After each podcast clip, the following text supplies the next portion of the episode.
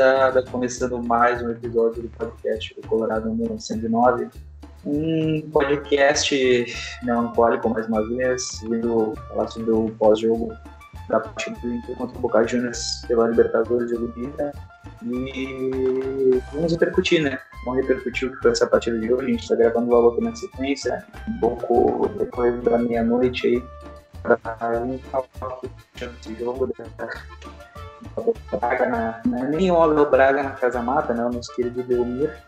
E, e falar dessa, dessa tragédia anunciada aí que a gente está vendo se concretizar agora, essa derrota na partida do Beira Rio e um retorno logo logo aí na Bomboneira provavelmente vai fechar o caixão do Inter.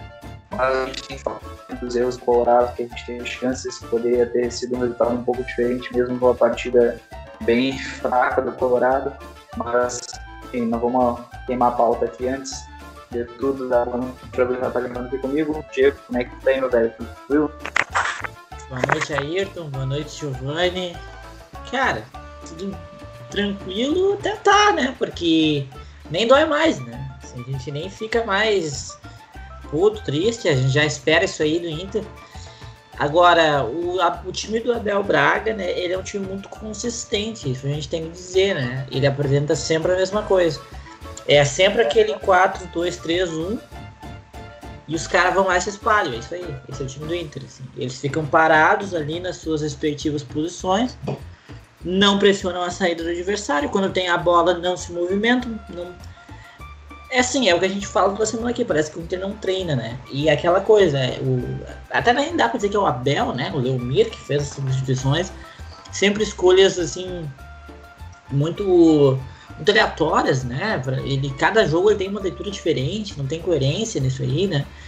E o jogo foi exatamente o que a gente esperava nesse sentido, né? O, o Inter jogou exatamente como a gente esperava, até, né? Conseguiu ali criar algumas jogadas trazer algum perigo pro Boca, mas muito pouco, né? O goleiro não fez nenhuma grande defesa. E o time do Boca também, assim, pelo menos era o que eu esperava, um time muito amarrado também. Não é um time de, de, de domínio da bola sobre o adversário. E até eu acho que ele podia ter conseguido um resultado um pouco melhor. Mas o resultado foi justo, assim, pelo que foi o jogo, né? Uma, uma derrota natural em casa. Eu acho que isso resume bem. O natural é a palavra que a gente vem falando desde que o Abel assumiu esse, esse clube, esse time, esse bando da olha, né? Mas enfim, Giovanni, como é que está aí, meu velho? Meio abatido, meio abalado. Boa noite, gurizada. Boa noite, ouvintes.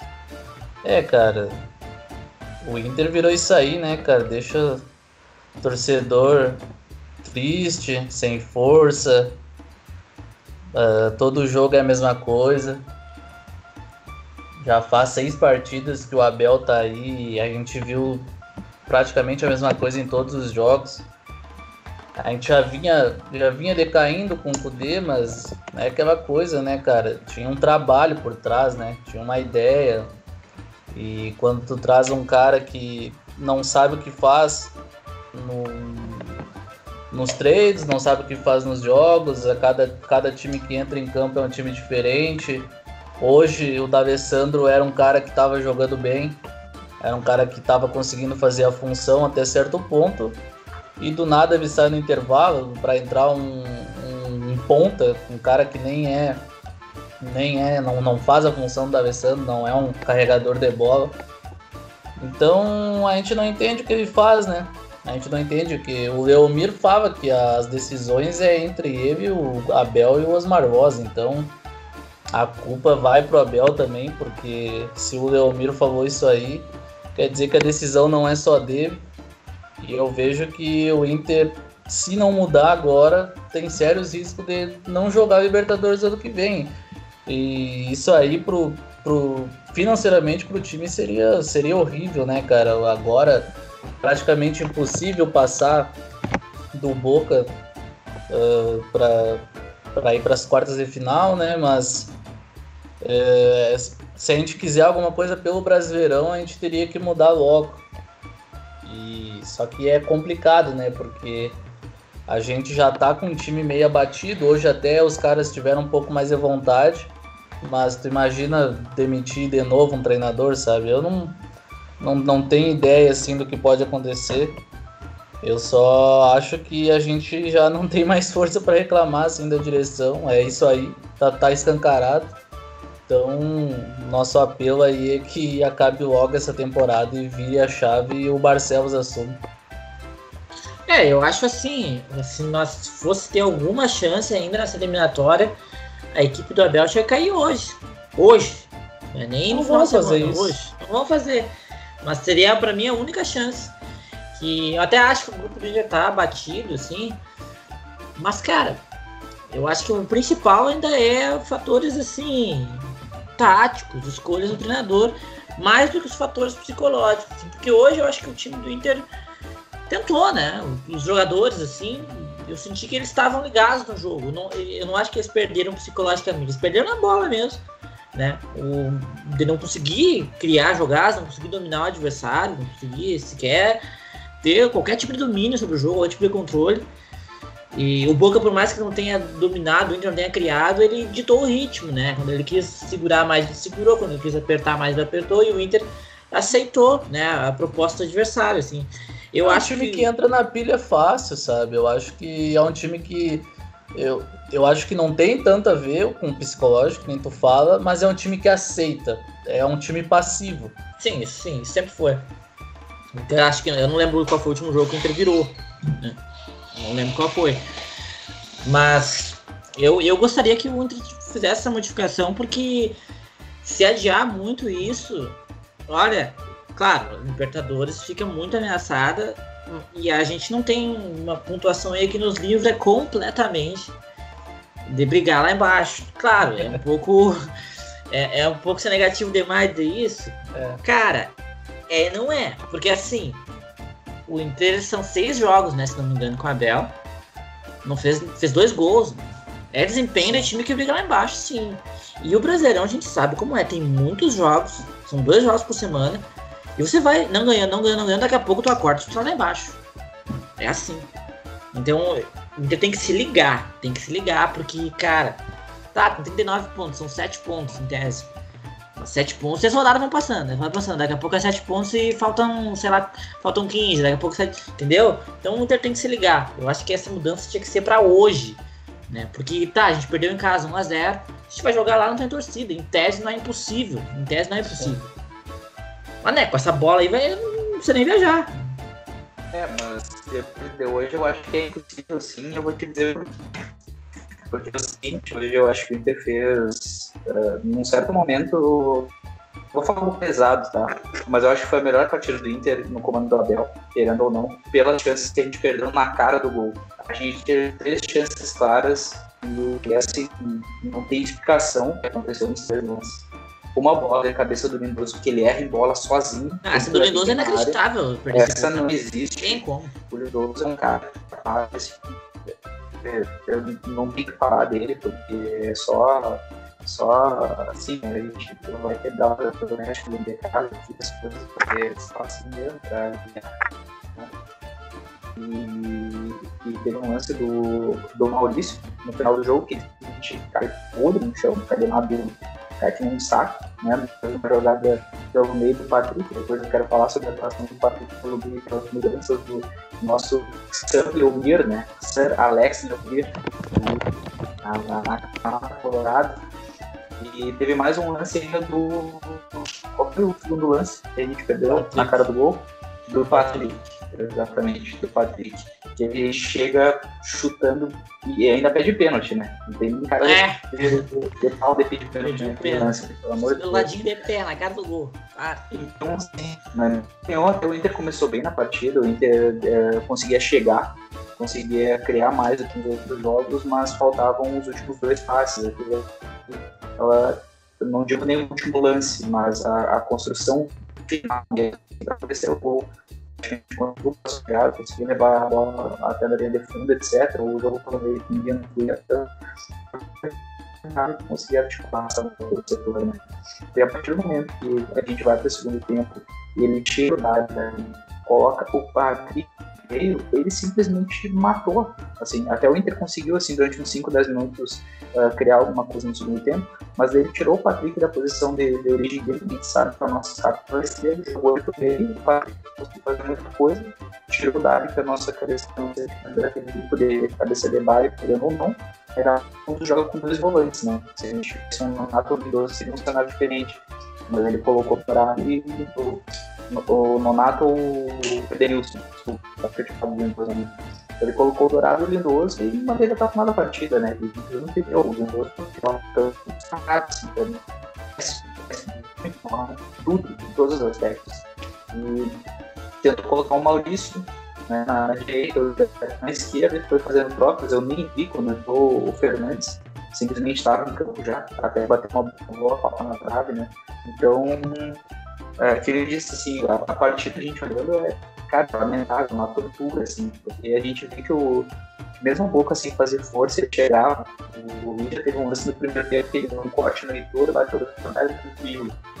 Teve um lance que ele cortou um goleiro, bateu pra fora e escapou. Então, assim, não tivemos chances claras. O jogo é que o Inter teve três e foi, assim, lamentável, né? Mas é, é complicado, cara, porque esse o Diego começou falando ali antes. O Abel é consistente, joga mal sim, concordo, mas ele é muito inconsistente porque ele não fixa uma ideia. Cada partida ele muda uma coisa. Hoje ele fez um bater no meio e tirou o cara, sabe? Então, assim, é, como que os jogadores vão assimilar a ideia do jogo dele? Não existe. É, não, não tem como, né, cara? O, os caras vão ficar perdidos também. Eu acho que hoje. Eu, eu não sei se foi a melhor partida do Abel. Eu acho que foram todas ruins. Eu vi o Inter um pouco, com um pouco mais de atitude que os outros jogos. Mas muito por aquela. Eu lembrei da fala do Thiago Galhardo ontem na coletiva falando que ia mudar a chave porque era Libertadores e tudo mais, jogava em casa. Só que é, o Inter fez força, mas uma força burra, tá ligado? Tipo, é, o Inter não conseguiu. Quando conseguiu criar, o Inter não conseguiu chutar, sabe? Não, não conseguia chutar a gol. Era. Até essa última chegada do, do Thiago Galhardo com o Patrick foi uma jogada bem, bem trabalhada, mas foi a única. E eu não, não consigo entender as mudanças que, que esses caras fazem, porque tu tira o Yuri Alberto, que tava jogando bem antes, ele tava jogando um pouco mais lá pelo lado direito, jogando com o. passando com o D'Alessandro, com o Heitor. Aí na, na segundo, no segundo tempo tu bota ele lá na esquerda, ele nem toca mais na bola. Aí do nada tu tira ele, põe o Leandro, que até não entrou mal, mas cara, não era para tirar o Yuri Alberto, sabe? O, era um cara que vinha bem na partida. O D'Alessandro também, daí tu coloca o Maurício, o Patrick no meio e não tira o Lindoso, que foi o pior em campo disparado. O Lindoso conseguiu errar tudo, deixou o Dourado sobrecarregado. É, o Dourado, coitado, tentava ali começar a jogada. O Lindoso já tocava um tijolo para ele. É, foram, foram decisões assim que não tem cabimento, sabe? Ele só tá trocando o Lindoso, antes era um monstro, sabe? Então, eu não, não, não, não consigo entender qual é a ideia dele. Eu acho que ele entrou com um pensamento hoje e viu que talvez podia ganhar do Boca. Aí quis dar um pouco mais de, de profundidade, deixar o time mais agudo com velocidade, tirou o Dá e botou o Maurício, mas daí o time perdeu toda a criação, sabe? Então são escolhas que é, eles veem errado o que está acontecendo no jogo. Hoje quando o Inter até ameaçou um pouco ali com o Wendel, foi a chegada boa do Lindoso ali. Depois daquilo o time morreu, sabe? Tipo, foi só aqueles cinco minutos ali, deu uma pressãozinha e depois o time parou de tocar a bola no meio campo. É, eu acho que hoje talvez tenha sido realmente a melhor partida do Inter com o Abel, mas é muito pouco, não é nem suficiente para dizer que é um bom jogo, né? Eu vi gente no intervalo dizendo que o Inter estava fazendo um bom jogo. Gente, assim, a gente se acostumou com o Inter jogando tão mal, tão mal, que daí o Inter consegue, assim, ó, fazer 45 minutos em que o adversário não, não tem nenhuma chance clara e você consegue ir a linha de fundo, e a linha de fundo, nem chutar gol, e a linha de fundo umas três vezes e o pessoal te foi um bom jogo. Isso não é um bom jogo, sabe? Não é. E assim, eu acho que os jogadores. Essa, essa, entre aspas, boa atuação do Inter em, alguns minutos do jogo se deve muito a realmente ao que o Galhardo falou da virada de chave dos jogadores. Assim, eu vi que os jogadores estavam ligados no jogo, eles estavam jogando assim com uh, firmes. Só que assim, o Inter ataca sem nenhum tipo de orientação tática. Nenhum. Então, assim, o, o D'Alessandro, o, da, o Dourado, o Lindoso pegavam a bola no meio campo e você via os jogadores de ataque do Inter ali parados. Assim, e eles ficavam assim, e agora? O que, que eu faço? Tu vê que eles não têm nenhum tipo de treinamento, de orientação, sabe, de método para chegar no gol adversário é assim, ó, é, vai, se espalha, e aí eles têm que meio que se achar ali. Eles têm que se achar, os jogadores sozinhos, eles têm que se encontrar, combinar jogadas intuitivamente para conseguir chegar no gol adversário. Entendeu? E aí você vai criar desse jeito que o Inter criou, de uma forma desorganizada, de uma forma pouco inspirada, né? Claro, não vou também tirar aqui o mérito deles do erros, erros de definição, né? O, o gol que o Lindoso perdeu não, não dá, não dá, assim, né? bola veio, era ele o goleiro. Né, cara? Era ele o goleiro, gente. Assim, não, não tem desculpa. Ele se atira na, na bola da forma era, totalmente desengonçada. Era só raspar na bola, cara. Era só raspar. Fura. Ele, ele furou. De um jeito tudo feio ainda por cima. Então, assim, para mim isso aí expõe que o Inter joga, a forma como o Inter joga com a bola, é assim, ó, é os jogadores que decidem na hora, é isso. Porque não tem orientação tática nenhuma, não tem método nenhum para fazer gol, para criar jogada, sabe? para se organizar ofensivamente, né? Então eu não sei o que o Abel faz na semana que o Leão me faz. E essas trocas aí, isso aí pra mim mostra que eles não conhecem o elenco. Eles vão testando, ah, vamos ver esse aqui agora, vamos ver o outro. E o Inter tá fazendo isso, sabe, jogando competições de, de alto nível, né? Entre aspas, porque a gente sabe que o nível é baixo geral mas é o que de melhor tem no futebol profissional na América Latina, é isso aí, entendeu?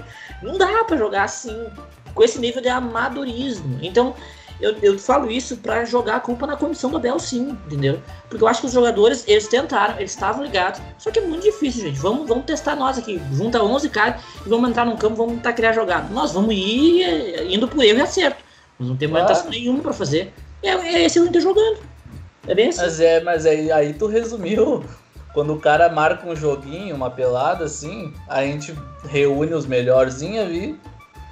A gente até tenta criar, mas é a gente que tenta criar, não tem Sim. ninguém nos orientando, a gente não fez um treinamento antes, tá ligado? A gente Sim. vai por nós. Tu vai indo na hora ali, tu vai, né, quem aparece e tal, mas. Né? Na forma é complicado. É Mas difícil. Isso, isso, isso eu acho que, que assim, define bem que é o necessário. É, é muito um, um, uma atuação básica das funções dos jogadores. O lateral sobe para cruzar na linha de fundo. Uh, existe o volante, ele é um carimbador de bola para fazer ela rodar assim, na verticalidade. Os zagueiros são uma função. Uh, é isso. O atacante serve para cabecear tanto é que a gente não vê finalizações. Não vê nem finalizações de fora da área. Cara, eu não lembro a última vez que um jogador chutou da área. Eu não lembro. Eu acho que talvez. Ele contra a América de Cali foi o último. Eu, não, acho que foi o Rodinei. O Rodinei. Talvez. Ah, é. Foi dentro da área. perna esquerda. Foi dentro da área. Foi, foi. Foi na área. É, o então. último gol fora, de, fora da área do Inter foi do Edenilson contra o Vasco. Não, eu. Ah gol, eu digo chute. Chute de fora da área já, olha, faz é. muito tempo já. Então, assim, vê que tá muito escancarado nessa ideia do Abel. gol também, né, o chute. É, sim, chutar, é, chutar no sim, gol, sim, né? É, que, que é uma, uma ideia totalmente defasada. Eu acho que essa leitura dele é completamente errada. É, que, se ele sabe, se ele, se ele tivesse o mínimo de discernimento, ele faria um time fechadinho, que pelo menos se de uma forma mais coesa, assim, uma ou duas jogadas ensaiadas, pelo menos, sabe? O mínimo, o mínimo. Pelo menos eu tenho uma ideia para conseguir fazer com que, que, o time fosse competitivo, minimamente competitivo nessa, nessa tanto na Copa quanto na Libertadores, sabe? Mas principalmente nessas duas, que chegou numa fase eliminatória e não conseguiu fazer essa leitura. Ele é comissão técnica. a partir do momento que você uma decisão a cada partida estavam sendo diferente, testaram jogadores diferentes, pessoas fala dele quando ele chegou. Ele falou do Pegou, cadê o Pegou? Nunca mais, nunca mais gol. O Yuri Alberto faz o Encantado, você tá encantado com o Guri. Depois o Yuri Alberto entra um tempo na função dele. Cadê o Praxedes? É, Praxedes acho que tá jogando, tá no left da NBA, eu acho que Praxedes foi recrutado já esses dias. Porque assim, falando do Alberto, um cara que começou a partida jogando na função dele, time organizado, que o reclamando da, da entrada do Lindoso. Ele aí vira o tempo, ele desloca o Roberto para a posição errada, ele desloca o Patrick para a posição errada, tira o D'Alessandro para a jogada do então ele simplesmente matou o time, matou o time. E assim, assim não é a partida fez a mesma coisa. Você fez a mesma coisa, colocando Marcos Guedes do lado errado e colocando Maurício na direita, sabe? É uma sucessão de erros. A gente está vendo isso direto. E ele, a única coisa que ele mantém como consistência é o Dourado na hora de novo, que é a única coisa que ele não deveria manter. É a única coisa que ele não deveria manter.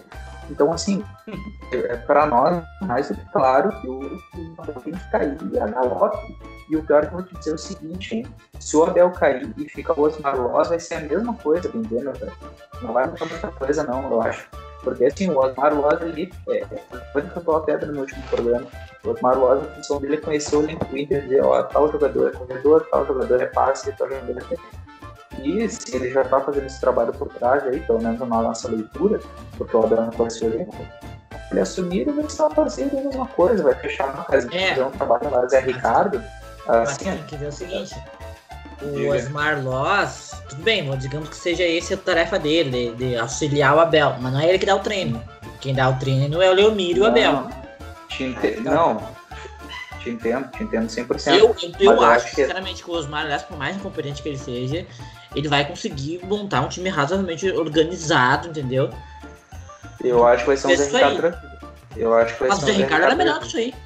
Não, era melhor, mas é péssimo. Então, não, cara, claro, por é exemplo, não vai, fazer, não vai fazer a gente brigar por uma Libertadores, que era o que a gente estava falando antes. É um time que não tem condições de ficar entre os seis. É, cara, eu. É, é, aquela coisa. O, se, o Inter, se o Abel quisesse jogar retrancado o Inter saindo em velocidade só em contra-ataque já era uma ideia, tá ligado? Já era alguma Exato. coisa. Um norte, gente, né? A gente ficaria puto pelo estilo? Ficaria. Mas o Inter pelo menos teria um, estilo de jogo aí até. Popular, né? Eu acho que a, a, vários times ganham assim ainda. Tipo, o Odair jogava um pouco assim. Não era uma retranca, mas era um time que o jogava. Daí era um Guardiola perto do Abel. Mas Giovanni, o, o, a gente tem, a gente, eu e o Diego tava conversando aqui em off sobre, sobre como que os times precisam ter um mínimo de organização para conseguir obter sucesso no futebol brasileiro, principalmente hoje em dia. Tanto uhum. é que a gente viu o Flamengo cair na Copa do Brasil e da Libertadores tendo muito mais peças. O Grêmio é um time é. que precisa se reinventar durante a temporada. Sim. O Grêmio é um time que deveria ter demitido o Renato em determinado momento, os próprios gremistas falam sobre isso ele conseguiu achar um, um, um, modelo de jogo sabendo utilizar as peças da melhor forma possível. Claro, Aí, deu interessantes. Ele, por exemplo, não tem os jogadores principais do elenco lesionados como a gente tem. Mas mesmo assim, a gente poderia achar o mínimo de rendimento possível para ganhar para passar do América. Eu não digo nem do Boca, sabe? Não, sim, o Grêmio é um, é um exemplo dessa temporada em como se reinventar, só que é, é aquela coisa, né? Eles deram eles têm o Jean-Pierre e esse cara eles levantou o Grêmio assim, de uma maneira, porque os jogos que o Grêmio continua fazendo ainda, ainda é um time que joga sem a bola. Só que quando a bola passa pelo Jean-Pierre, é, vai dar coisa, tá ligado? Tipo, ele é o diferencial desse time do Renato. E agora o time do Renato tá com confiança, já são 14 jogos sem, sem perder, é muita coisa. Então é um time Pegou que. Pegou bala também, né? Depois tu Só, só pegou bala. Só pegou bala. Sim, mas aí, mas aí a gente pode fazer uma leitura, um comparativo, um paralelo. Claro que são funções diferentes. A gente sabe que o Jean-Pierre é um cara que joga mais como um articulador. O Inter não joga com articulador mais. Isso Sim. faz tempo. Ainda mais pelas peças que a gente não tem mais. Né? Mas assim, então faz o time jogar para um Patrick da vida e para um Galhardo. Ainda mais o Galhardo é, no momento sim, que ele estava. O time do Cudê uma... em tese jogar pro Galhardo. Exato, é faz uma coisa, adaptação né, do estilo. É aquela coisa, cada time, o Inter não tinha um articulador, o D'Alessandro é um cara que já é, já é veterano, E o Kudê ele gosta, gostava de jogar com a marcação pressão, a, os laterais subindo o tempo, tempo inteiro, cruzando bola para o atacante, é. para os dois atacantes. Então era um estilo um, di, diferente ali, do, bem diferente do estilo do Renato. O Renato gosta de jogar é. com o ponta lá na, na ponta, Sim. o PP, fincado, Até o JP. Tem jogadores de velocidade, né? né pra, pra fazer isso. Mas é que você vai utilizar as peças. Né? É, o, o Jean-Pierre ali no meio, fazendo esse, essa criação, mas e, só que não é mais aquele. Não, o, o Renato tinha antes de pegar, recuperar a bola rápido, ficar tocando bola, tocando bola. Hoje não é mais isso. Hoje o Grêmio acelera quando tem a bola e se fecha bem, né? Porque a defesa deles é absurda. É, é, é que eu acho Não assim, passa nada. A, a, moral sobre o Renato, sobre o Grêmio, é a seguinte: eu acho que o Renato ele não é um treinador que ele tem muito claro para ele qual é o estilo de jogo dele. Se vocês pegarem a carreira dele, você, você vai ver times que jogavam muita bola, como o Fluminense 2008, por exemplo, jogava muita bola. E vai lá, o Grêmio 2017. Vai lá, só pegou na aba. Tudo bem, vamos dizer, jogava bem e outros times que eram times bem burocráticos, muito burocráticos. O Grêmio 2013 era horroroso, foi vice-campeão brasileiro, né? E, e, o Grêmio de 2000 e metade de 2018 para cá tem sido um time mais reativo, né? Só que eu acho que o Renato, ele tem isso é um, um método dele, muito, muito importante. Ele tem muito claro com ele quais são os métodos dele. Os métodos eu digo no seguinte sentido: o que que eu vou fazer para conseguir alcançar determinados resultados. Ele tem isso muito claro com ele. Por exemplo, ele tem muito claro com ele, e ele sabe fazer isso, extrair dos jogadores, principalmente jogadores jovens, o melhor potencial criativo desses jogadores. Né? Então, por exemplo, o Jean-Pierre cresceu muito agora, tá jogando muito, né? Ele consegue se encontrar em campo. Cara, isso é mérito do Renato. Ele consegue montar claro. um time, montar um ambiente que o cara consiga, dentro do jogo, né? Exercer o seu potencial criativo, né? Claro que para isso tem que ter algum potencial criativo, né? Bota ele aí com um banda de cavalo cansado, não vai dar nada, entendeu? Ah, Mas o Grêmio tem esses jogadores, né? O PP, o Ayrton Cebolinha, o Luan, ele teve, com todos os jogadores ele conseguiu fazer isso, ele consegue montar isso, ele sabe fazer. E é isso que ele sabe fazer, né? Ele sabe passar confiança pro grupo, muito importante. O grupo do Grêmio é muito confiante, mesmo quando tá mal, é um grupo confiante. Então é. esses são esses méritos, assim não são métodos imbatíveis, a gente sabe que o futebol está muito evoluído hoje, taticamente. Acho que tem times, ao contrário de outros anos, esse ano, assim, Cara, a gente fica assustado, a gente vê o Grêmio tá bem de novo no momento chave da temporada. É, e pegando times que são razoavelmente fracos, né? Sim, sim, verdade. o Guarani, Agora tem o Santos, que é, é, é, grande, é um time grande, mas que tá bambo também, né? Claro, claro, o Santos é mais fraco que eles, mas assim, eu, por enquanto, né, vou esperar, nós estamos em dezembro, mas eu acho assim, tem times pra bater o Grêmio, sabe? Tem times pra bater o Grêmio esse ano. Mas claro, o tempo tá passando, eles estão chegando, né? Eles vão pegar o Santos agora. O Santos é um time assim com pouco recurso, né? Por mais que seja um time organizado pelo Cuca, é o Marinho, o Soteudo, tem muito mais, né? E depois, talvez, né? O Boca tudo indica que vai passar pela gente. É um time que vai enfrentar eles, né? Então é foda, né? Porque é mais um ano que a gente tá chegando e a gente vai, vai secar o Grêmio mais no final de ano, né? Isso é um saco. A gente não, eu não aguento mais isso, sabe? É, é todo é, ano isso. É esse é o paralelo que eu vejo, assim, é, é tudo isso que, que vocês comentaram sobre o Grêmio, sobre a, a, fase que ele tá agora, é um time que vai chegar competitivo forte em todas as competições que tá, é um paralelo muito bom que a gente pode fazer em relação ao Inter, a temporada do Inter, porque apesar de tudo, da vinda do Abel, etc., no momento que ele assume, no momento que tem essa comissão técnica formada, e tu já tá numa sexta partida, tu faz dois gols, que foram dois gols achados, a gente já comentou isso em outro programa, uh, tu tem que ter a leitura básica para entender que mesmo que tu queira mudar o sistema de jogo, tu consiga extrair o melhor das tuas peças principais, como tu citou antes, o Jean-Pierre. Claro, são jogadores que até são mais talentosos, talvez, tecnicamente. Mas a gente sabe que o Patrick é um cara que tem potencial, que vem numa temporada boa, a gente sabe da fase que o Galhardo estava, a gente sabe que o Heitor é um lateral direito que tem numa fase ótima. Todos esses jogadores caíram de rendimento na mão do Abel, todos eles. Por quê? Porque o jogador que mais toca na bola na partida é o Lindoso. Porque a gente está jogando com dois volantes. Entendeu? Ah, é triste, então é, é, é, uma leitura muito simples. É uma leitura muito simples. A forma como o Inter joga futebol conecta com o que vocês falaram antes. É como se tu colocasse 11, juntasse 11 jogadores numa várzea, onde a gente sabe que um é lateral, então o lateral corre e sobe para cruzar. Meia direita vai fazer uma jogada com ele. São assim, é, são coisas triviais, como se tu abrisse um livro sobre futebol e tu lesse as 10 primeiras páginas para saber o que cada. as 11 primeiras páginas para saber uma página de cada função do jogador. É. E o Inter não muda.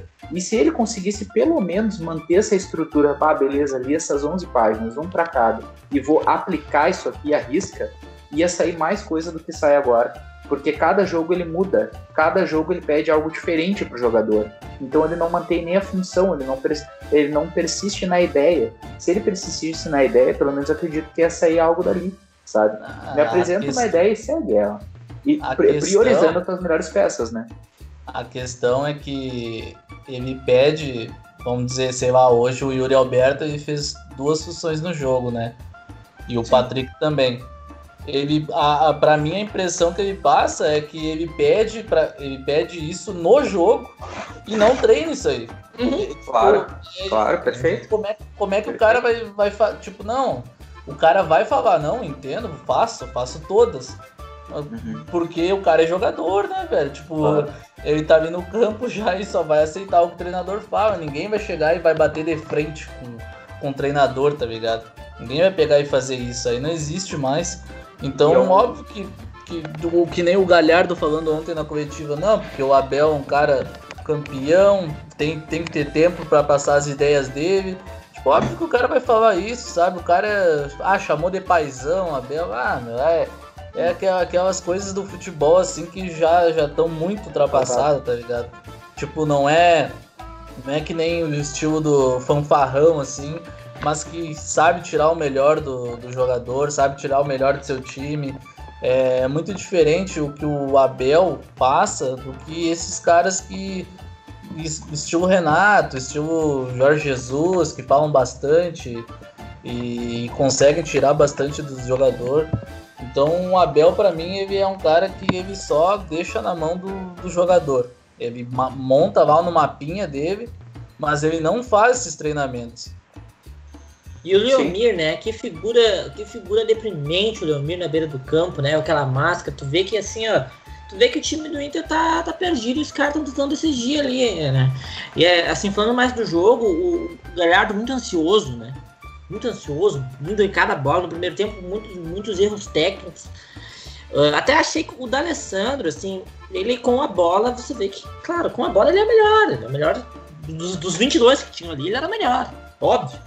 Só que assim, o D'Alessandro é aquela coisa, cara. Ele, ele, ele escolhe os lances que ele vai correr. Essa é a minha definição. Ele escolhe os lances que ele vai correr. Tem, tem lances que ele diz, agora eu vou, agora eu vou lançar a bola. Tem outros que ele não vai. Não dá para jogar assim em 2020, em oitavas do final da Libertadores, contra um, um, time de alto nível. Não dá, é impossível. Então, no, no primeiro tempo, tinha um buraco lá no, na saída de bola do Boca, principalmente no, no, lado esquerdo né, do ataque deles, no lado direito da nossa defesa, que seria o lado que o Dark tinha que cobrir. Mas óbvio que o Dar não vai cobrir, né? Eu até acho que no segundo tempo, quando ele coloca o Patrick no meio, ele coloca o Maurício na direita e o, e o Yuri, Yuri na esquerda, ele, ele consertou, entre aspas, isso aí, porque aí o Lindoso fazia a cobertura. Deu alguma função pro Lindoso, né? Porque o Lindoso teve uma atuação assim, ó. Olha, lamentável, né? Que jogador fraco é o Lindoso. Não corre, não marca, não passa. Tá não pesado. Fica que, que, ele faz? Entendeu? Cara, no primeiro tempo teve vários lances assim que ele. Teve um lance que eu me lembro muito bem que ele pegou a bola no meio. Aí tinha o Heitor livre na direita. E os caras do Boca deixaram. deixaram o Heitor livre na direita meio que apertaram ele assim. Meio que dizendo, vai meu galo, lança essa bola, quero ver se tu é bom. Aí ele vira e recua pro Zé Gabriel. Então, tipo, o cara sabe? Nem para tentar lançar a bola, entendeu? O Lindoso hoje, sim, ele foi a cara do time do Inter. Uma nulidade, voltando para trás. Até, como eu falei, no segundo tempo ele ganhou uma função, até acho que melhorou. O Patrick, pelo meio, eu não achei esse desastre todo. O Patrick, ele tá numa fase boa, né? Ele consegue, ele quando tem a bola, ele, alguma coisa ele tira. Só que é aquela coisa que a gente falou, né? Ele por ele, intuitivamente. Ele decide ali na hora. Uma hora vai, outra hora não vai. É que ele pelo é. meio fica limitado, né? Porque ele não Sim. tem muito espaço para fazer a jogada individual, que é a principal característica. Claro que ele conseguiu fazer uma troca de passes no segundo tempo, não, é verdade, Maurício. Verdade. Ele consegue fazer uma tabela, mas ele não tem esse espaço para carregar a bola que a gente fala, né? E se a gente puxar lá atrás, só para conectar com o que a gente estava falando antes, quando o Patrick vem do esporte, ele jogava pelo meio, ele jogava como um segundo volante, um cara que fazia uma função diferente. Então a gente sabe que, como o Giovanni falou, tu pergunta pro jogador, ah, tu sabe fazer? Cara, o jogador saber fazer, ele sabe fazer várias coisas, isso ele vai dizer e é certo, mas a questão é o seguinte, o Patrick jogava assim no esporte, porque existia um esquema que, que favorecia ele jogar assim e é. os outros jogadores já jogar em outras funções. Tu não pode simplesmente falar pro cara, não, o Patrick joga no meio e faz uma coisa diferente. É aquilo, meu galo.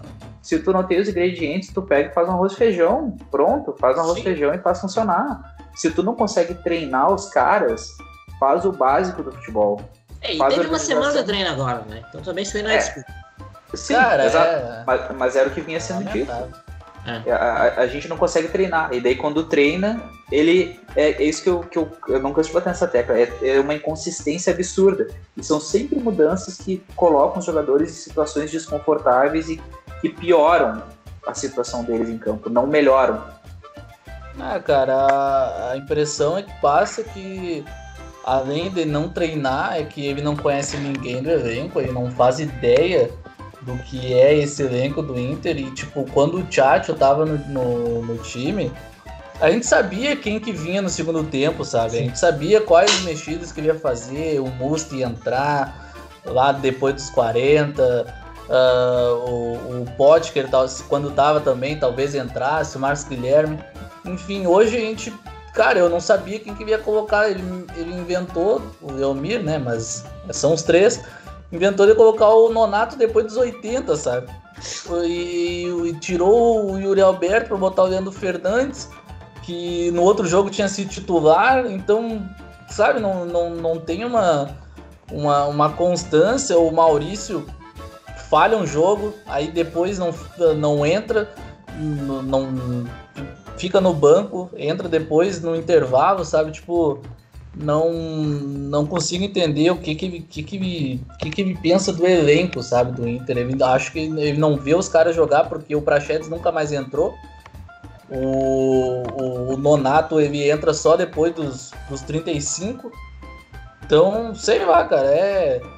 Eu acho que o Inter, se não se livrar do Abel, talvez não.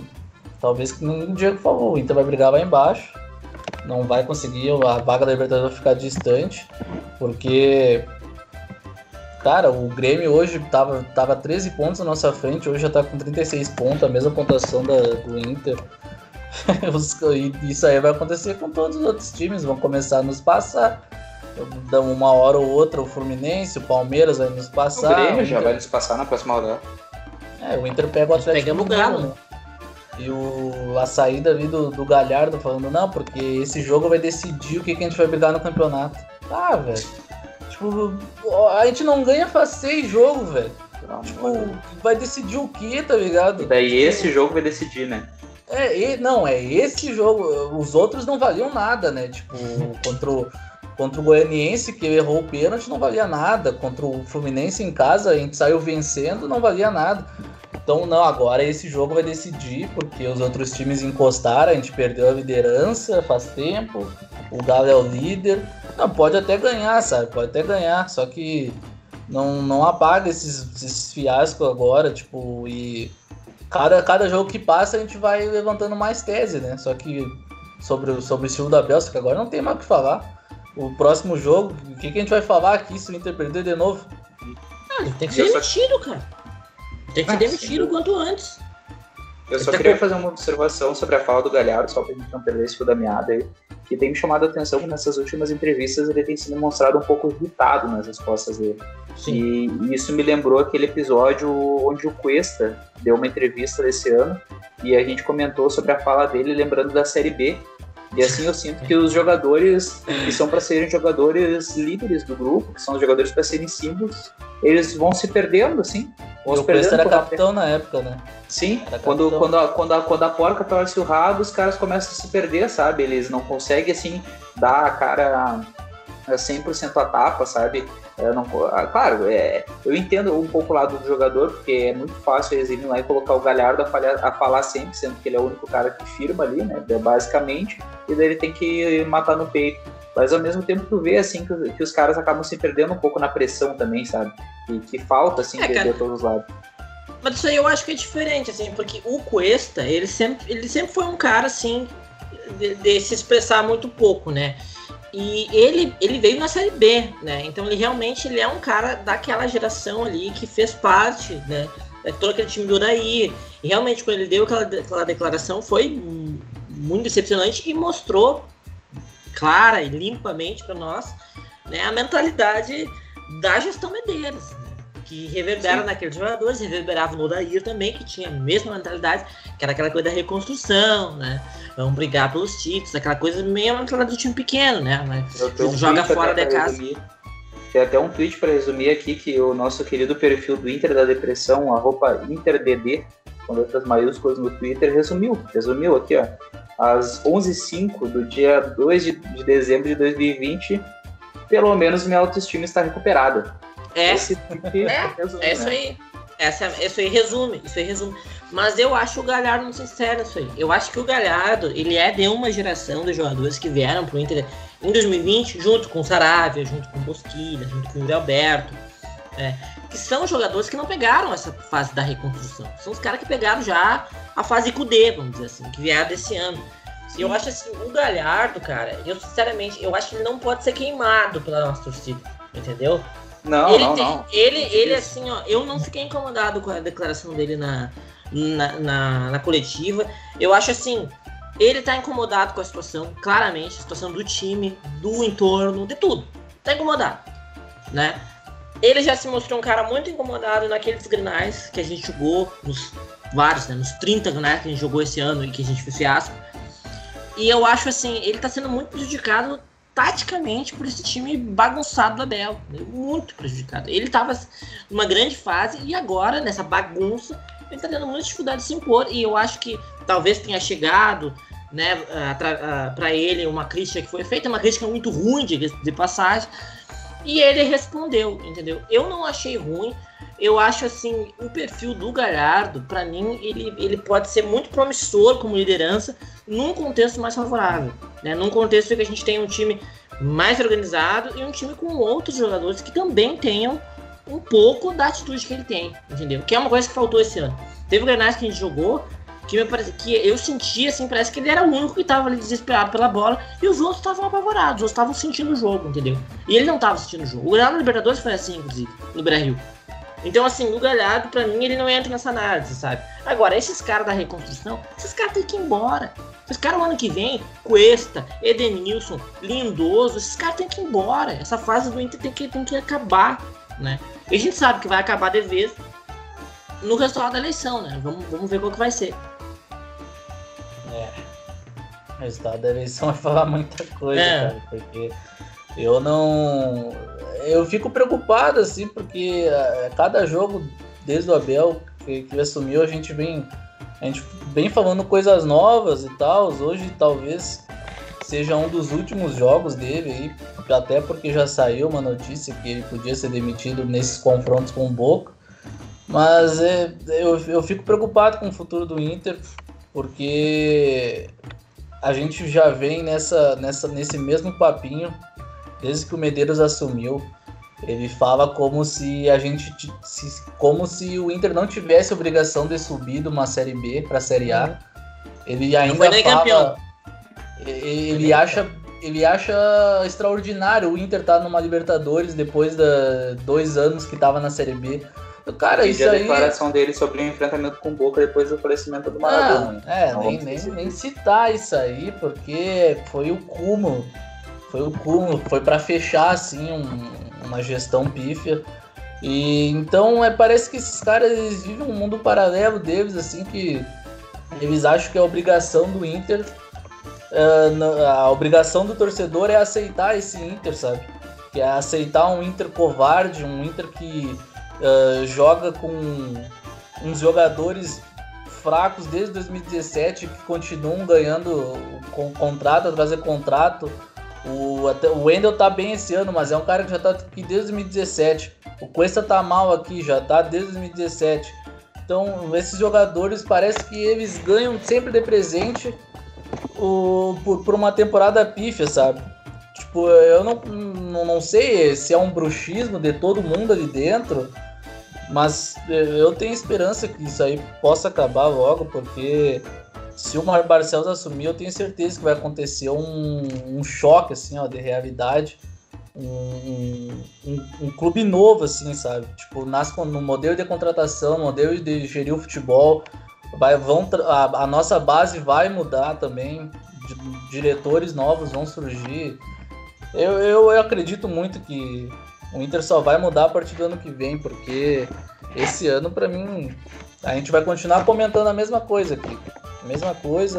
Hoje eu, falando agora do jogo, eu acho que eu nunca me irritei tanto com um jogador esse ano, como eu me irritei com o Mendoza, assim.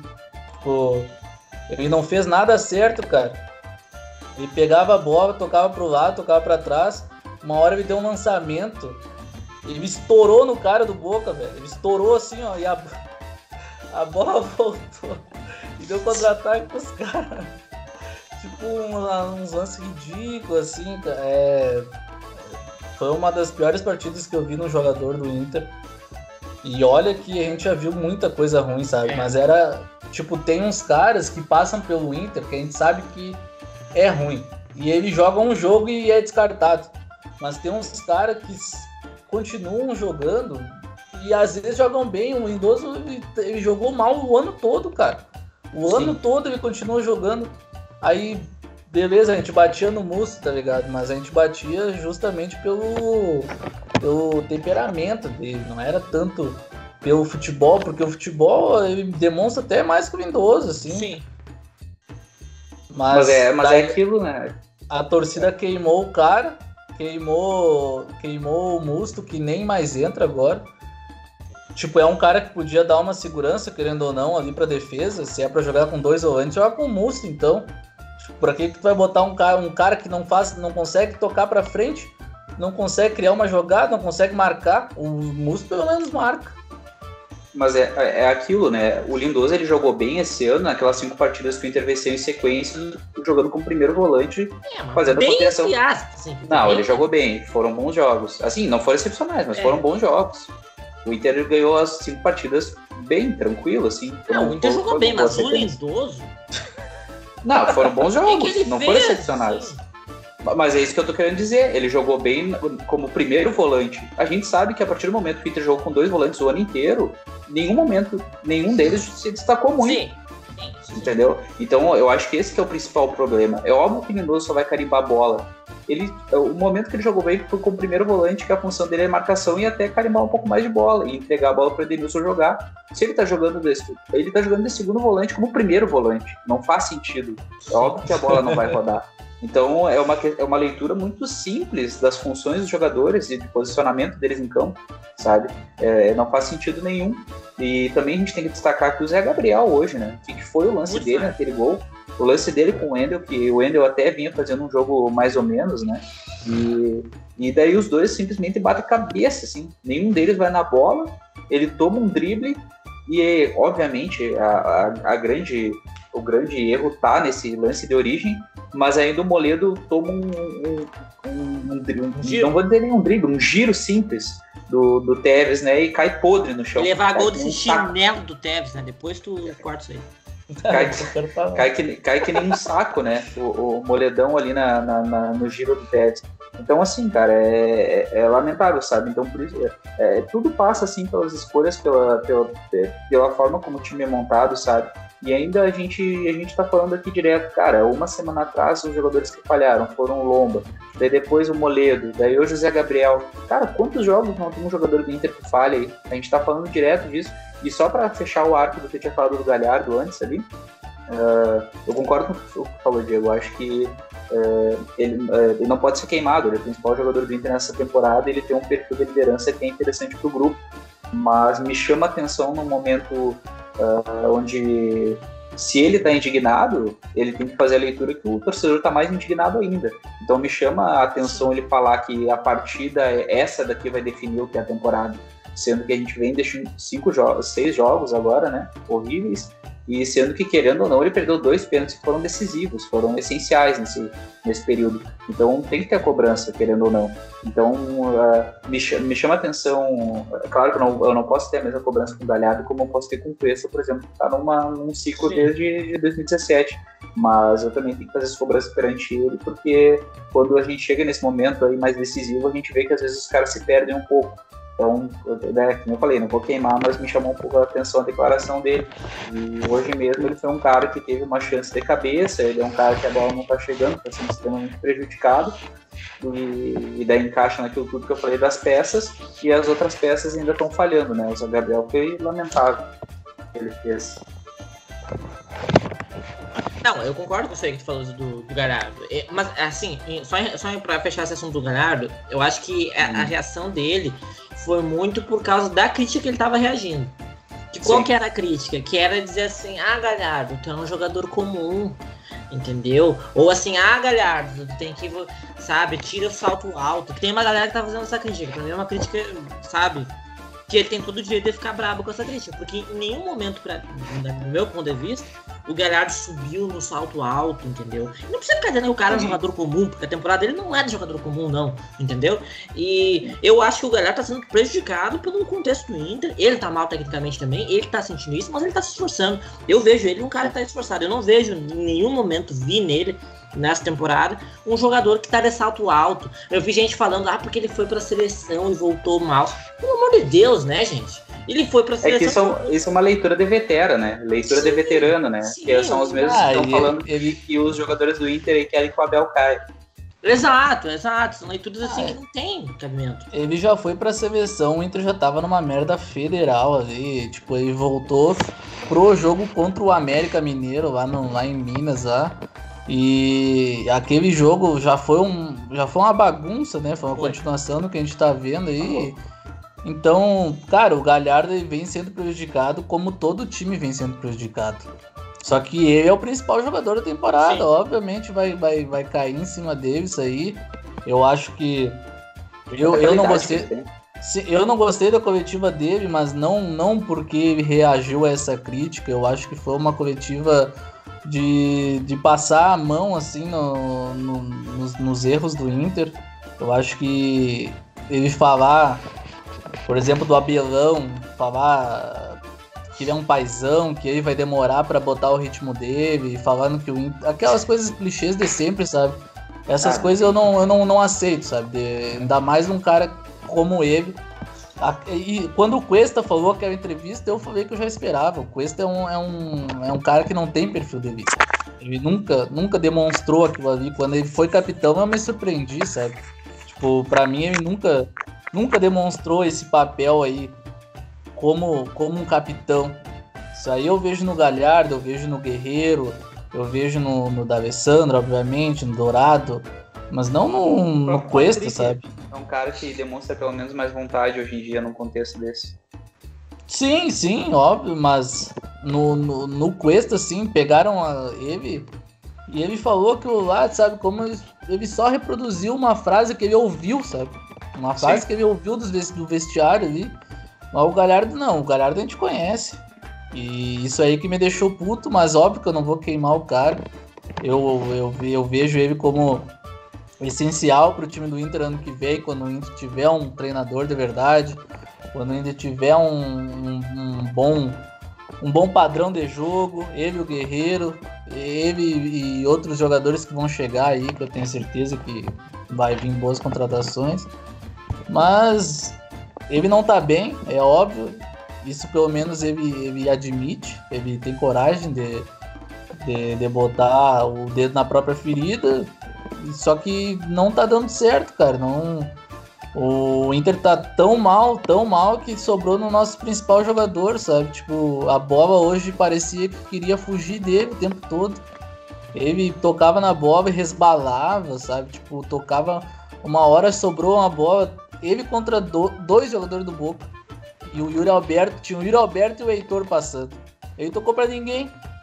Então, tipo, são coisas que ele não, não cometia, mas é um cara que, que eu tenho certeza que tá se cobrando bastante. Eu acho que Ele é um dos principais ali que tá. Que deve estar tá conversando com o grupo, ele, o Patrick, o D'Alessandro, apesar de ser reserva. Mas essa indignação aí, cara, é, é aquela coisa, a gente só vai ver essas, essas entrevistas de cabeça quente, tá ligado? Tipo, não vai passar para campo. No Inter não, o Inter não vai mudar, não vai começar a fazer resultado positivo, porque o Inter não tem mais padrão. É os caras jogando por eles, assim. É, outra coisa que, que eu acho que vale colocar na mesa assim, sobre o jogo de hoje é que a gente não viu no Inter qualquer tipo de estratégia para esse jogo, né? Nós estamos falando de um jogo que a gente sabe que vai acontecer, sei lá, tem quase um mês que a gente sabe que esse jogo vai acontecer. Aí quando chegou o dia do jogo, o jogo foi, foi é, cancelado para uma semana, ou seja, nós ganhamos mais uma semana para nos preparar para estudar esse adversário e saber como jogar contra esse adversário. E o Inter hoje a gente não viu nada em relação a isso.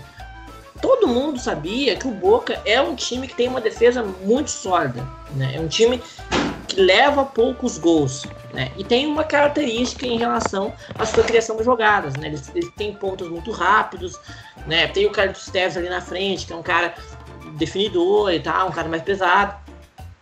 E eles têm essa característica, não é de hoje, tá certo? Que o treinador assumiu ano passado. Mas o, o, time anterior, e até o time do Esqueloto, se você pegar lá em 2017, 2018, eles têm essa característica vem de anos, eles têm um padrão, né? Que é um padrão assim mais, mais conservador, é um jogo mais amarrado, sabe? É um jogo baseado nas pontas, na bola aérea, né? Em fazer um gol segurar, e eles sabem segurar o jogo ainda não preparou nada em relação a isso, sabe? Não teve nenhum tipo de estratégia. Ah, vamos pressionar eles. Ah, eles vão sair, eles vão sair por cima, vamos tentar ganhar a segunda bola, ou então eles vão sair por baixo, vamos pressionar. Não teve nada disso. Não teve nada. O, o, é o que eu falei no início, a gente viu o Inter entrar em campo do mesmo jeito que entrou contra o Goianiense, quando, como entrou contra o Santos. Entendeu? Então, assim, que trabalho é esse que o Abel e a equipe deles estão fazendo, sabe? Tipo, é, é brincar com a temporada do Inter isso, gente sabe? O Inter tá. Não, não é só o prestígio do Inter que tá em jogo, mas é, é dinheiro também, né? Pô, caiu na Copa do Brasil já, cai agora na, na, na Libertadores. E daqui a pouco no brasileiro tá brigando lá embaixo. Entendeu? Então Inter tá brigando com fogo. Essa que é a verdade. É, é muito perigoso isso. Né? E eu falo isso também porque no, nosso jogo decisivo contra o Flamengo, um tempo atrás, a gente viu uma estratégia. Não, deu certo, não deu, a gente viu uma estratégia. Ah, o Flamengo sai por baixo, vamos pressionar eles nos primeiros 20 minutos e vamos tentar definir o jogo. Era uma estratégia, entendeu? E agora a gente não tem nada. Hoje o Boca editou o jogo e vai editar o jogo na Bomboneira também. Sabe? Vamos ver. Ah, se o Edenilson vai voltar, não sei se volta também, mas vai ter que ter alguma novidade, porque senão vai perder o natural de novo. É, cara, minha esperança é realmente o Edenilson jogar e fazer algo de diferente, ele e o Patrick, porque se depender dos mesmos caras que entraram hoje, principalmente no meio-campo, tirando o Patrick, não vai ter como. Não, não, tem, não, não tem o que fazer. Porque, cara, tu acha que vai mudar daqui uma semana esse futebolzinho do Inter? Não vai mudar nada, cara. A gente vai de novo jogar por uma bolinha. A gente vai vai vai tentar fazer o mesmo jogo de segurar um pouco atrás, deixar eles com a bola, de tentar uma escapada pelo lado esquerdo, que foi bem bem acionado hoje. Não deu certo porque o, Lindoso não conseguiu cabecear a bola. Mas vai ser esse o mesmo jogo do Inter. E eu, eu vejo assim, só com, com, com as nossas peças que a gente pode vencer.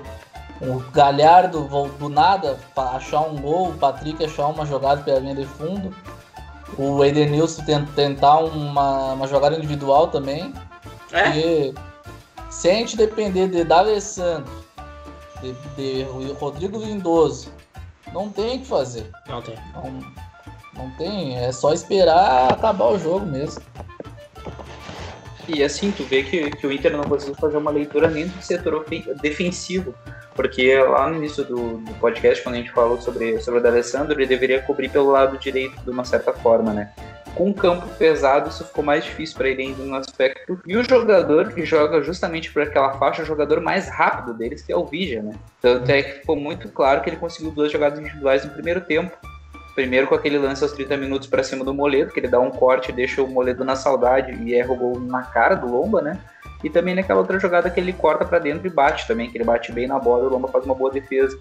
Então a gente vê que, que os próprios espaços que o Boca estava achando eram de uma forma muito clara, que era onde o Heitor, que é o nosso lateral que, que, que apoia, né? Até o Wendel acabou se destacando mais nesse apoio hoje, mas o Heitor tem essa característica de apoiar mais e até agora nos últimos jogos não vem conseguindo fazer isso que era um dos nossos escapes aí, porque né, querendo ou não o Marcos Guilherme é um jogador que vem abaixo, mas pelo menos estava funcionando aquele lado ali, então já foi uma coisa que foi destruída e já não, já não acertou mais algumas partidas e ainda deixa um espaço para que eles conseguissem explorar esse jogo, né? E daí a gente sofre um gol numa falha individual. Então, assim, cara, é, é bem complicado, eu não vejo muita, muita esperança para a partida da semana que vem, a, a não ser que, que, que, a gente realmente ache um gol talvez cedo no, no jogo, mas me preocupa muito essas falhas individuais, porque são. Se a gente para pensar, os nossos três zagueiros, todos eles têm falhado ultimamente, todos. O Moledo falhou na última partida, o Zé Gabriel falhou hoje, o Cuesta vem mal essa temporada, do, do Cuesta uma temporada ruim. Então, o Lomba já falhou antes. Então é complicado, assim, é, tá, tá bem difícil ter alguma esperança?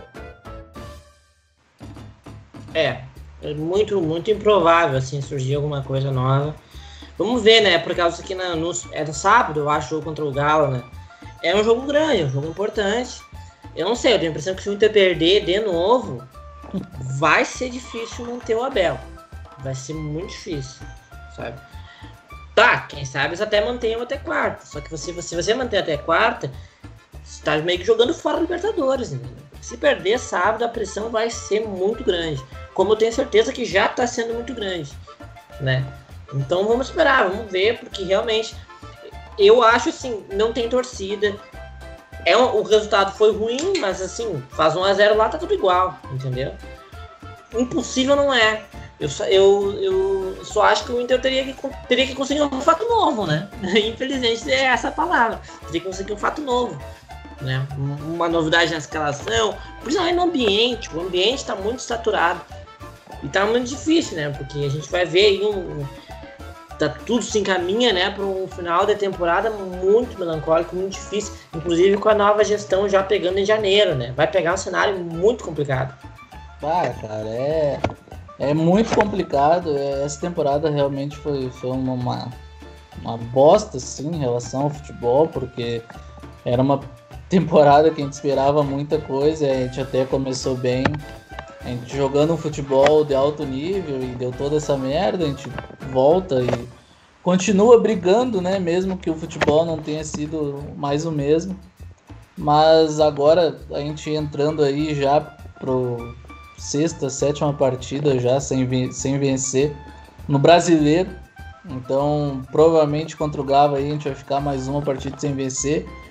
E eu lembro de 2016, né? Que a gente ficou 12, 13 jogos sem ganhar. Sim. Então isso é perigoso, cara. Isso é muito perigoso. Eu tenho medo real, assim, eu nem. Eu até eu tava até empolgado para esse jogo contra o Boca por ser Libertadores. Mas a derrota, assim, eu nem senti. Pra falar a verdade, assim, tipo, fico puto pela partida que o Inter fez, mas a derrota era meio que esperada, assim, na minha parte. Uh, não fiquei puto, por exemplo, que, que nem foi o Grenal, obviamente, né? Mas outras derrotas numas oitavas de final, quando o Inter perdeu pro Penharol, por exemplo, eu fiquei de, devastado, assim, tá ligado? Fiquei triste mesmo. Mas essa derrota aqui a gente nem sentiu direito, porque o trabalho que vem sendo feito hoje é. tá na cara assim que destruíram algo, sabe? E quando trouxeram o Abel, eles preferiam fi ficar no mesmo caminho, né? Que é de, de não vencer, de ser um time covarde. E apostar só no, numa mágica que acontecesse com o Abel do nada, se eu ficasse iluminado e fizesse o Inter voltar a vencer. Isso aí não acontece mais. É... O Inter não tem time para acontecer mágica. Se o Inter tivesse peças ainda que nem o Flamengo tem, que mesmo com todo esse time foi eliminado de duas competições que o Inter vai ser provavelmente. E Mas a gente não tem isso. Na mesma fase que o Inter, né? Pois é, é. E o Inter não tem nem isso para se pegar, sabe? É aquela coisa que a gente falava antes. O Inter tinha que. Quando tinha o Kudê, né? Ah, é um time do operário. Sim. Então, é esse o espírito, era esse o espírito. E hoje a gente quer tirar o que disso aí, cara? O Abel não treina os caras. Eles é na base do, da sorte, quem tem mais um pouco mais de qualidade ali. E é isso. Eu não, eu, mesmo que se o Abel for demitido hoje ou sábado depois do jogo, não, não vejo uma mudança pro Inter na quarta-feira contra o Boca. Eu acho que o time até pode entrar do mesmo, com o mesmo espírito que entrou hoje. Um time aguerrido, um time que tem a vontade. Mas futebol, acho que é, essa temporada acabou pro Inter em termos de futebol. Eu acho que a gente tem que fazer. Tem que tentar voltar a vencer para não ficar tão prejudicado depois para a próxima gestão que vai vir. Que eu espero que seja do Barcelos. Porque se a gente pegar. Se essa gestão pegar um time destruído no Brasileirão, aí, aí vai ser complicado. Aí vai ser complicado para trabalhar. Vai precisar no mínimo aí um ano só de. No mínimo um ano. Um ano só de, de reestruturação disso aí. Porque se pegar um time acabado, esquece. Esquece. Então por isso que eu vejo que é essencial o Inter demitir o cara e voltar a vencer. Pelo menos para se manter ali em cima brigando. Que daí já dá outra cara pro, pro time do Inter. É, tem que pegar uma Libertadores, porque em termos financeiros, a próxima gestão vai pegar um time do Inter. Essa é uma verdade que as pessoas não vão dizer, você não vai ver no Donos da Bola, certamente. Mas o próximo presidente do Inter vai pegar um, um Inter numa situação pior do que o Medeiros pegou. O Medeiros pegou o Inter na Série B com um déficit X. O, o próximo presidente vai pegar um Inter que não vai estar na Série B, mas vai estar com um déficit maior, bem maior. Não é pouco maior, não. Bem maior. Até Sim. porque o déficit desse ano tem tudo para ser o recorde, né? Exato. Então, assim, o Medeiros. É... Isso é uma coisa importante dizer, porque o Medeiros ele pegou o Inter na Série B e ele vai entregar o Inter pior do que ele pegou. Você tem noção do que o esforço que o cara tem que fazer? Ele pegou. É, ele dobrou o déficit. B, e ele, ele dobrou, dobrou o déficit de um time que tava na Série B. Então, assim, ele fez uma gestão Claro, as duas gestões destruíram. É até difícil comparar a gestão do Pífero com a dele, porque os dois conseguiram realmente destruir o Inter, assim, destruir o que, que tinha até então, né? O Pífero pegou um time, um clube financeiramente forte, dá para se dizer assim, com o Luiz, que estava na Libertadores, tinha muitos problemas na gestão do futebol, e entregou na Série B, né? O cara destruiu muita coisa dois anos. E o Medeiros dobrou o déficit. Né? E, e, ainda trouxe todo uma. Esse ah. de influência, trouxe todo um discurso que é muito prejudicial ao Inter. Eu acho assim, o Inter tem que tomar cuidado nesse Brasileirão. Esse Brasileirão, eu gosto de lembrar do Brasileirão de 2013. Tá? Os dois mais novos talvez não lembrem, mas em 2013 o Inter não estava disputando rebaixamento também. Só que aconteceu mais ou menos o que está acontecendo agora. Lá pelos tantos do segundo turno, o Inter parou de vencer parou umas de vencer. 10 partidas sem ganhar, acho. Ficou umas 10, empatava, perdia, empatava, chegou na última rodada precisando pontuar. Então, a Ponte então, assim, Preta. A Ponte zero Preta zero. centenário, jogo horroroso, 0x0. 0x0, cara, com o Klemer. Terminou, assim, acho que com mais de 10. O, o, a, até acho que o Klemer foi muito mal na época, tá? Mas assim, não foi culpa do Klemer porque o Dunga que montou aquele time horroroso. O Dunga, que muita gente quer dizer hoje como se fosse alguma alternativa. O Dunga quase colocou o Inter na Série B em 2013. E aconteceu algo parecido. Então tem que se ligar. Nós estamos no segundo turno. Nós não estamos no primeiro. Então se ficar dois, três, quatro, cinco, quase dez jogos sem vencer, cara, tu vai parar lá embaixo. Entendeu? E só de ficar fora da Libertadores, cara, eu acho que mesmo que a gente consiga, por alguma, com a força do destino, a gente consiga uma vaga na Libertadores, se preparem, a próxima gestão, o ano de 2021, aí sim vocês vão ver uma reconstrução, entendeu?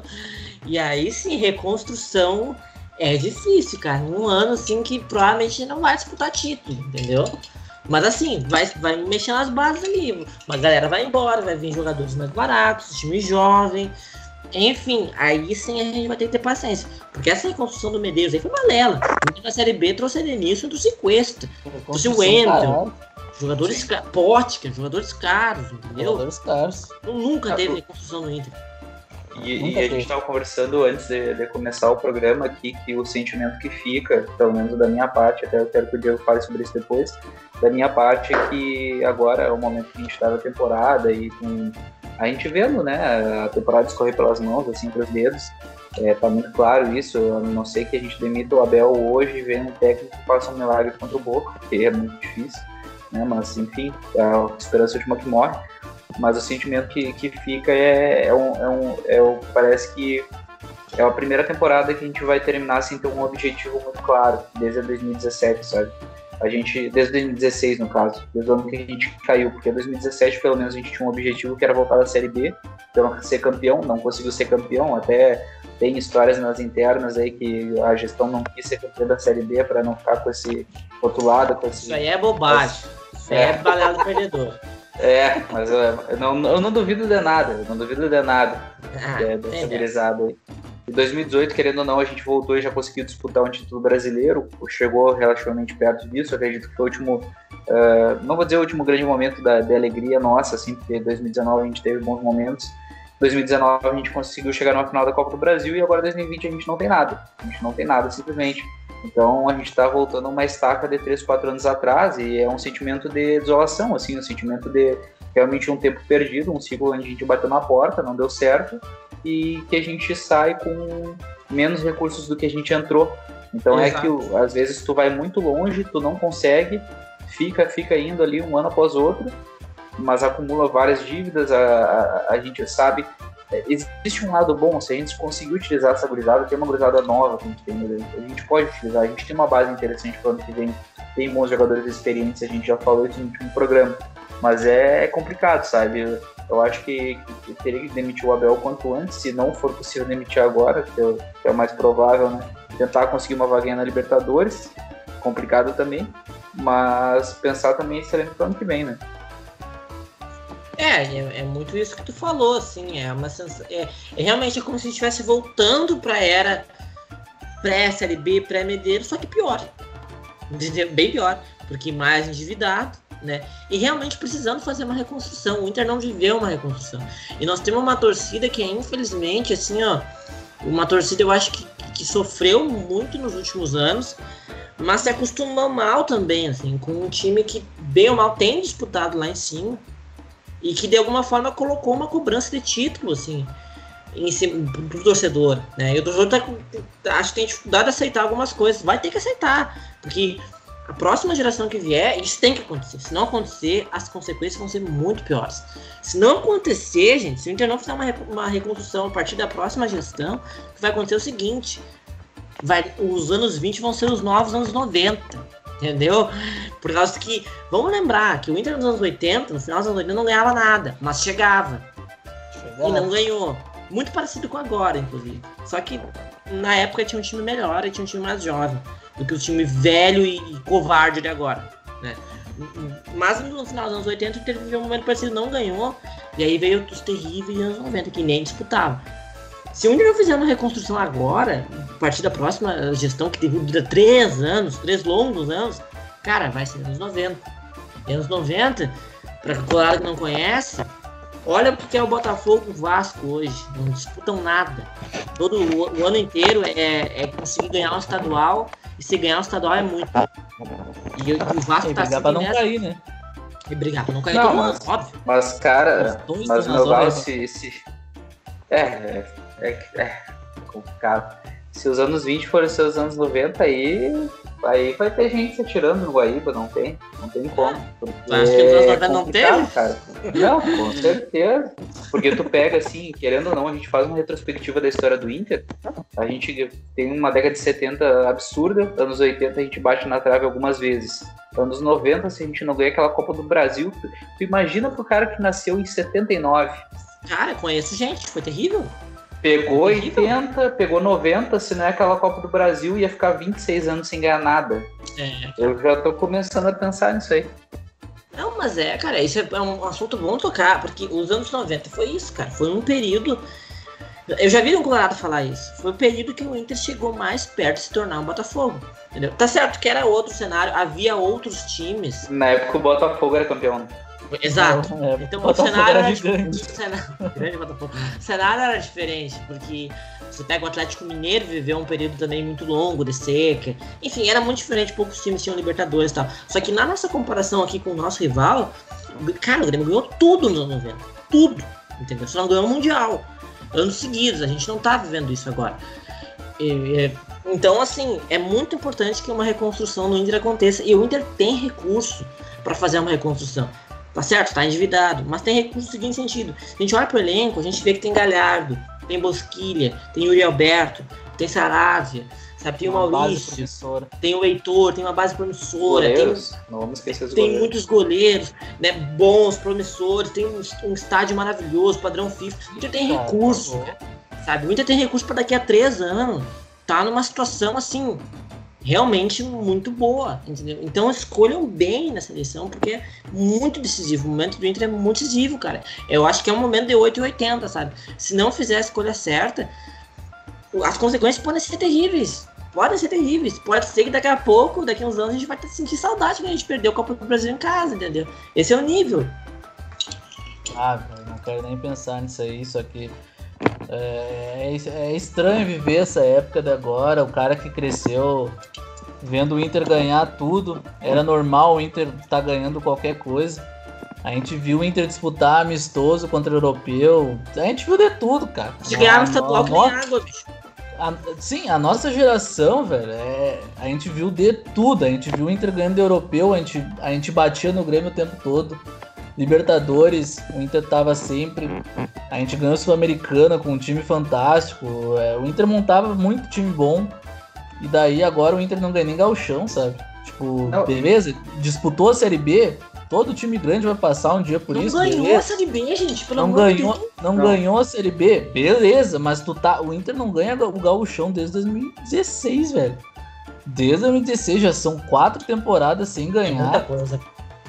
Sim. Sem, e, tipo, quando que. Perdendo pro Novo Hamburgo, né? Sim, não vamos tá esquecer louco? disso aí.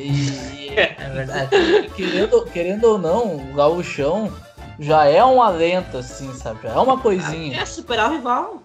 E, e o Inter não, não consegue nem isso hoje, sabe? E a gente não consegue ganhar Grenal, então é um. ba- é, nos anos 90 a gente ganhava Grenal, cara. A gente não era esse fiasco agora. É, aí, E, tipo, é verdade. então é, é pra essa gurizada se ligar mesmo, porque tá, tá complicada essa mentalidade dessa gestão, ela contaminou o Inter, ela, ela disseminou o que, que é o Inter, sabe? O que, o que, que é o Grenal pra nós, colorados, sabe? Tipo, então... Cara, tem colorado jovem que acha que o, que o, Inter, que o Grenal é isso aí, sabe? Que a gente vai jogar Ah, com o Grêmio tá torcendo pra sim. empatar. Tem colorado Mas as crianças- Não, As crianças de 10 anos são isso, elas deveram Sim, saber. tem mais de é isso 10 aí. anos, cara. De 15, 15 Cara, 16. Eu, eu- eu vou puxar uma memória aqui, quem de nós aqui da nossa geração aí de 20 anos, 20, 25 anos, não lembra daquela, daquela página desde o último título do Grêmio, que tinha a brincadeira com o. Com, como é que era o nome do guri? Fabinho? Como é que era? Era, Era, Fabinho. Fabinho. E daí, é, eu acho que era Fabinho, que era como se fosse uma criança que nasceu em 2002, ali, 2001, e não tinha visto o Grêmio ganhar título. Daí contava as histórias, né? Cara, os torcedores do Inter Mirins hoje em dia são isso, cara. E é foda, porque. Porque, assim, é- é- o que mais me deixa puto, indignado com tudo isso, é, é como o futebol sul-americano tá com um nível baixo. A gente viu o ano passado o Flamengo e o River muito fortes. Isso é um fato. Sim. E a gente tá vendo exatamente o que a gente vê do futebol brasileiro, principalmente a máfia que é. Como o Flamengo, mesmo com as peças que tem, eh, botando temporada fora e tirando o Brasileirão, eh, o Atlético Mineiro botando recursos que não tem, vai estourar lá na Vai frente estourar, vai estourar. vai estourar lá na frente. E como tu precisa ter, assim, o um mínimo de organização e como um clube do tamanho do Inter fica restringido a, a, a simplesmente um grupo de pessoas, de diretores, decidem que a temporada do clube vai acabar por questões políticas que eles não vão estar no outro ano na gestão do clube. Sabe? Como são, tipo, poucas pessoas que decidem o, o, o, futuro de um time tão grande como o Inter, um time, assim, que divide um estado, sabe? Um time que tem a maior rivalidade do Brasil. Então isso é que me deixa mais puto, porque a gente tá falando do Inter que perdeu em casa por um Boca, o, o Tevez, tipo, o cavalo cansado, tá ligado? Não, ah, não vamos pensar que o Tevez é o Tevez que era antigamente, cara. Não o é, próprio Tevez é. era reserva há um tempo atrás do Boca, velho. A gente Cara, não... o Boca, Deus, Deus me perdoe, esse torcedor do Porto ouvindo, se pegar o River hoje, perde as duas. De novo. De novo. Querendo, querendo ou não, esse Boca, claro, que ganhou o campeonato argentino no ano passado, mas é um time que tá sendo saco de pancada do River, sabe? Sim. Até, pra, até se fazer um paralelo com, com a, a, própria situação do, do Inter e do Grêmio aqui, querendo Sim. ou não, sabe? Então, assim, a gente se acostumou a ver o Inter batendo de frente contra um Estudiantes do Verão jogando muita bola. É. Não é um Boca com o Tevez cavalo cansado agora, sabe? Então Era o Boca do que... o Estudiantes do Verão que peitou o Barcelona do Guardiola, só isso. A gente ganhou uma partida deles quando eles já estavam com 40 jogos invictos lá no estádio, sabe? Pela Sul-Americana. Então, assim, cara, é, a gente. É, é, é, é, quando a gente fala ah, assim de uma forma, ah, o Inter perdeu de 1 a 0 pro Boca na Libertadores, acontece. Mas, cara, não, cara, a gente se acostumou a ver outro Boca, sabe? A gente se acostumou a ver os times em outro nível. A gente, é. a gente sabe, o River é um time muito forte. É, para mim, é o favorito a ganhar a Libertadores de novo. Ainda mais agora que o Flamengo saiu. Acho que o Palmeiras está numa fase boa, mas é um time que também não firme mata-mata. Aquela história toda, blá blá blá. O Grêmio vai chegar de novo, provavelmente. Mas é assim, cara, é, o que me deixa mais puto é ver que se tivesse o mínimo de organização, o mínimo de profissionalismo, se levasse um pouco mais a sério, poderia chegar em pelo menos uma das competições que se disputa no ano, sabe? E simplesmente as pessoas largam, largam de mão e a gente fica aqui, sabe? Não é por uma questão técnica, onde o Inter cai de rendimento e tem vários times que são muito superiores no Brasil. Não é, não é por aí, sabe? Não, não. Não, é aquela coisa assim, Ayrton. É, gente, eu acho que a gente está vivendo um, um, momento no futebol que as coisas estão ficando muito claras, assim. Quem fizer as coisas um pouquinho direitinho consegue resultado na frente. Quem não fizer vai vai tomar no cu. É simples. Isso tem acontecido. A gente está vendo o que aconteceu com o Cruzeiro. A gente está vendo o que está acontecendo com o Botafogo, que vai, vai ser rebaixado esse ano. Estou falando isso dia 13 de dezembro, vai ser rebaixado. O Botafogo vai ser rebaixado. E vai jogar a Série B junto com o Cruzeiro, que vai ser o primeiro grande a não subir entendeu? E isso está acontecendo. O Santos aí impetiu o presidente. Né? Tá numa situação difícil, vai ficar não sei quantos anos sem ganhar nada. E o Inter nessa baderna. E o, o, o, Flamengo, a mesma coisa, a gente pensou que ia dominar o futebol brasileiro, é uma bagunça de, de gente com interesse político e tudo mais. Político, é no caso, né? de alto escalão, né? não é nem política do clube. Então é, é isso aí. E aqueles que estão fazendo direitinho, o que? O Grêmio ali que tá organizado. Organizado com a mesma diretoria tem sei lá quantos anos. O Palmeiras lá com, com todo né, seu dinheiro e tal.